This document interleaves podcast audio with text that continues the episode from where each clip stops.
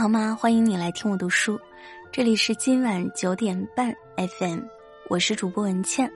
今天要和大家分享的文章来自微信公众号“你的井和我的桥”。为什么我们总怀念小时候的过年？作者景桥先生。不知道你有没有这样一种感觉：岁月渐深，年岁渐增，便越是怀念小时候的过年。我就常生出这种感慨。其实那时故乡贫瘠的小山村，物资即使匮乏，日子也过得单调，唯独那年味儿却比现在浓烈的多。有一种年味儿叫小时候的年味儿，叫故乡的年味儿。终此一生，我们沉浸其中。年年反刍，永难忘怀。老师说：“你们要认真复习啊，马上就期末考试了。”说这话时，腊月的北风呼啸，从窗户透明薄膜纸冲击进来，呼啦啦作响。孩子们冻得红肿的小手，用力的握着铅笔，写着算着，兴奋想着马上就要过年了。放学后，听说村东头的小五哥从广东打工回来了，赚了大钱，赶紧奔了过去看热闹。只见小五哥西装革履，皮鞋锃亮，领带鲜艳，一看就是混出了人样见了人就装烟，笑着打招呼，举手投足间说不出的时髦气派。见我们来了，小五哥从屋里抓出一大把糖，挨个分派，贱货温柔的摸摸孩子们的头。含着甜到心底里的糖果，我舍不得吞下，忍不住心想：等长大了也要去广东打工，天天吃冰糖。接下来的日子，每天都有打工的人归来，发财烟、发财酒、发财糖，让村子一天比一天热闹。而孩子们期末考试了，领通知书和寒假作业了，放假了。晚上不知是谁在村子里放了一个响炮，啪！静谧的小山村久久回荡，一下子仿佛在向整个村子宣告：年来了。爷爷定了初九解年猪，请了邻居帮手，约了杀猪匠老太叔。奶奶说：“细牙细牙你别馋，过了腊八就是年；细牙细牙你别哭，过了腊八就杀猪。栏里的猪膘肥体壮。”一年里，奶奶不知投喂了多少猪草、米糠、剩饭菜，就指望养一头肥壮的年猪过节呢。年猪节好了，场面血腥、哀嚎、凄厉，但似乎并不令人害怕。中午是一顿杀猪菜大餐，帮手的人左邻右舍冒着热气腾腾的火锅，满满一大桌，鲜美的猪肉、内脏、猪红，久未尝荤的农人们的味蕾。一下便重拾了年的滋味儿。下午，奶奶给子女们以及走得近的邻居送去了猪肉或是内脏，图的是大家吃个新鲜。接着便忙着将肥膘熬猪油，爷爷赶着腌猪肉。随着一阵吱吱的熬油声，一股猪油的清香弥漫在整个屋子，河场里还散发着猪屎尿的臭味儿，混杂成一种独一无二的年味儿。约莫一个礼拜，肉腌好了，穿绳晾干水分，便挂上火塘炕梁上熏制了，俗称炕腊肉。为了熏出火候的香味儿，奶奶会多烧一些松枝、稻草、锯末、细糠，伴着日子的烟熏火燎，炕上的腊肉在人间烟火之中熏得金黄流油，辣香味儿渗透进肉的肌理深处，特别让人垂涎。辣味儿是最香的年味儿，除了解年猪，年前的十来天里，家家户户还会烫粉皮、打糍粑、磨豆腐、炸油豆腐，裁新衣、洗邋遢、紧锣密鼓，不亦乐乎。炸爆米花的师傅、剃头的师傅、做红薯米花糖的师傅、酿小造酒的师傅，仿佛约好了一般，次第进村了。印象最深的是炸爆米花。一种老式的爆米花机，将大米装进机子的圆肚子，放两粒糖精，锁紧盒盖，平放在干劈柴火上，不停的摇滚着机器。大概五分钟后，师傅看了看手摇柄上的压力表，说了一声“好了”。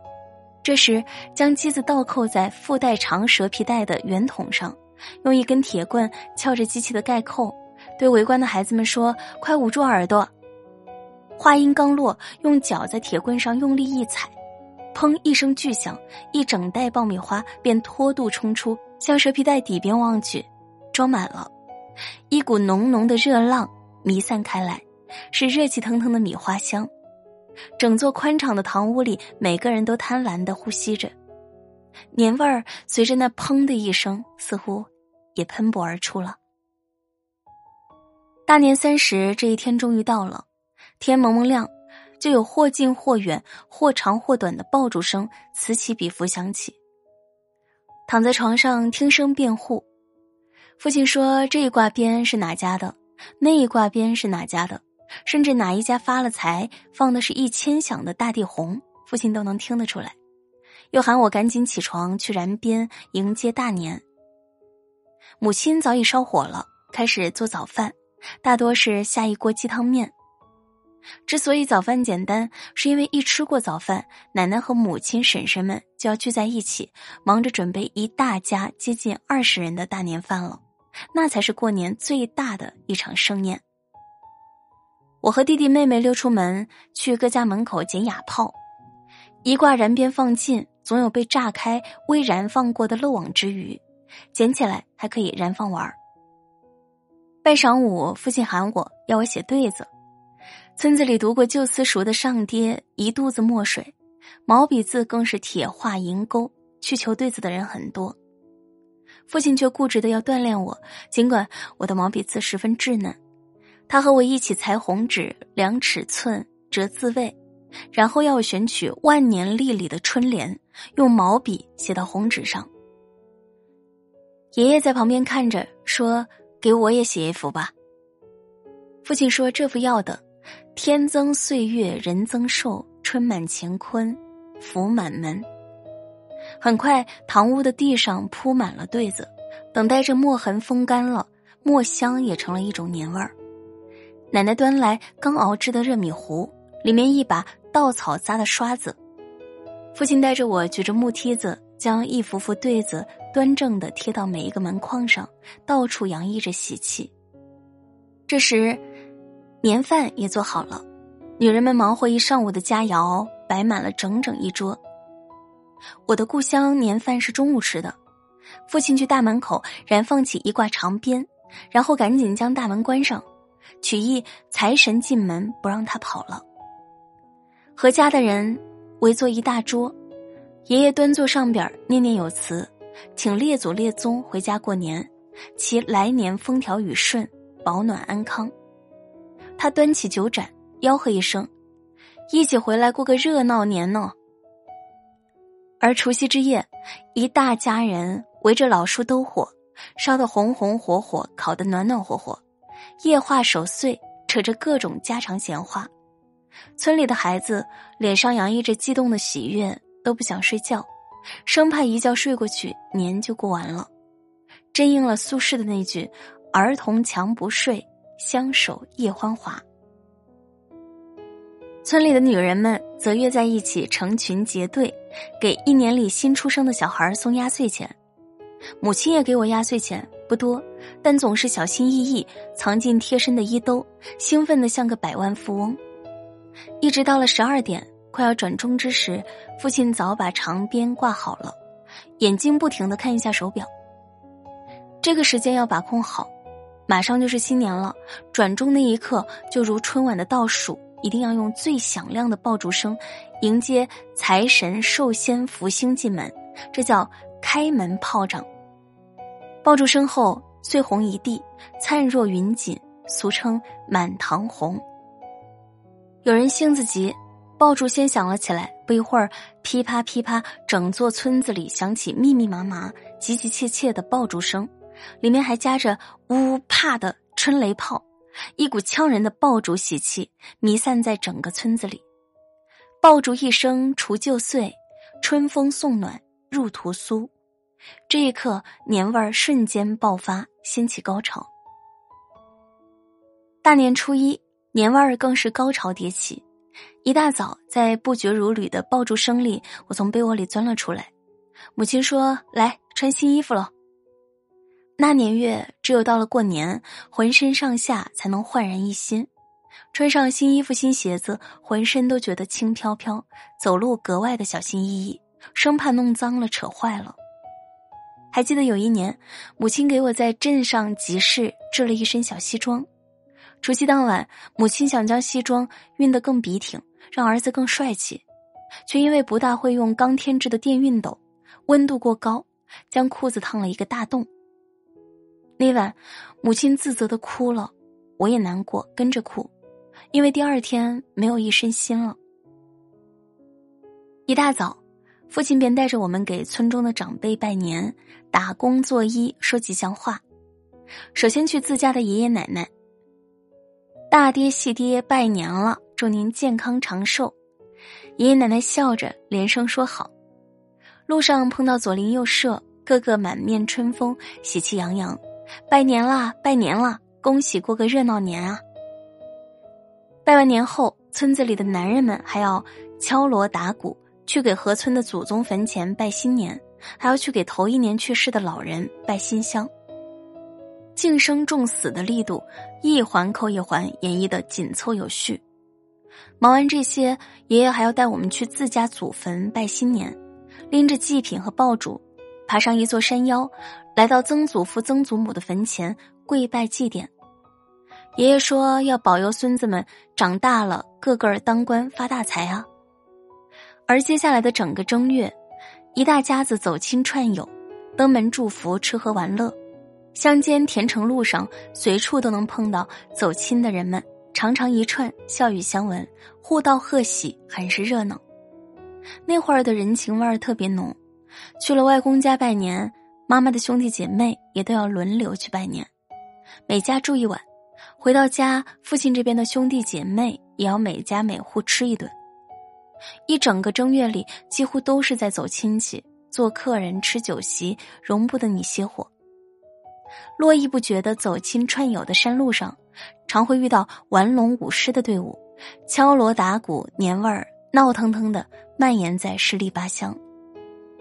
似乎很快，又似乎很久，便到了元宵节了。这是年的尾声了，却也是最后一个高潮。那时都穷，但整个正月有三天必须燃放爆竹，一天除夕，一天初一，还有一天便是十五。也有送年的意思。俗话说：“三十夜的火，月半夜的灯。”元宵夜里，整个村子里家家户户一片灯火通明。而元宵当晚，尽在一个闹字。孩子们固然嬉戏疯耍，大人们也会玩龙舞狮，贺贺一年来有喜事的人家，讨要一点喜钱作为公家的经费。庆贺的队伍挨家挨户走贺。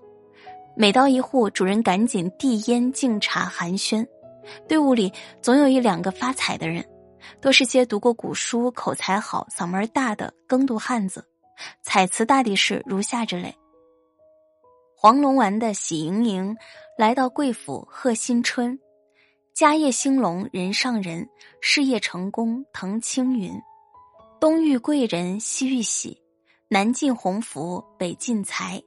自我黄龙庆过身，金光灿灿好前程。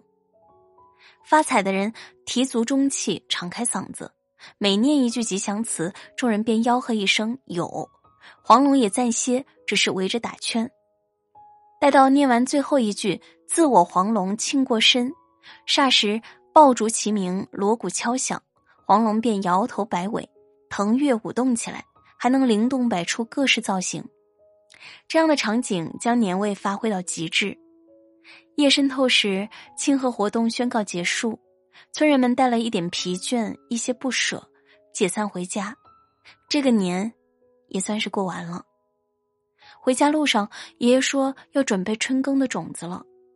细芽望过年，大人望种田呐。第二天，孩子们也要报到上学了。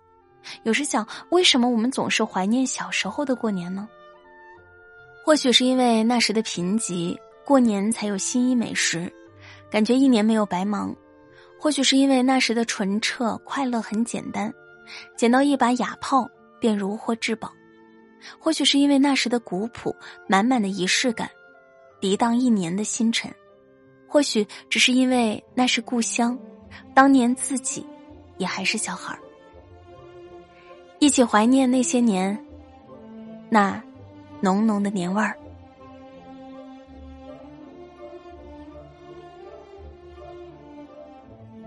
好啦，这篇文章就分享到这里。在这里呢，文倩也给各位听友拜年了，希望这个年你能过得热热闹闹、喜气洋洋。